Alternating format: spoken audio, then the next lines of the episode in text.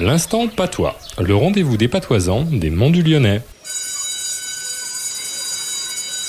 Bonjour professeur Claude. Bonjour Stéphane. Alors professeur, dites-nous, quel est le mot de patois de la semaine? Into, Into. Et qu'est-ce que ça veut dire? Un drain. Un drain. Dans les monts, into, plus bas sur les plateaux, un tu. C'est la même chose, à savoir un drain couvert creusé en diagonale au travers du chemin pentu pour envoyer l'eau dans le fossé. On les fait maintenant en métal préfabriqué, mais c'est toujours un tout. C'est d'ailleurs le nom de la goulotte de vidange des étangs de la Dombe, Mhm. ou encore le nom donné aux vestiges souterrains des antiques aqueducs romains du Lyonnais. Ah, merci professeur Claude. Rendez-vous la semaine prochaine Ouais, à la semaine à Quevin.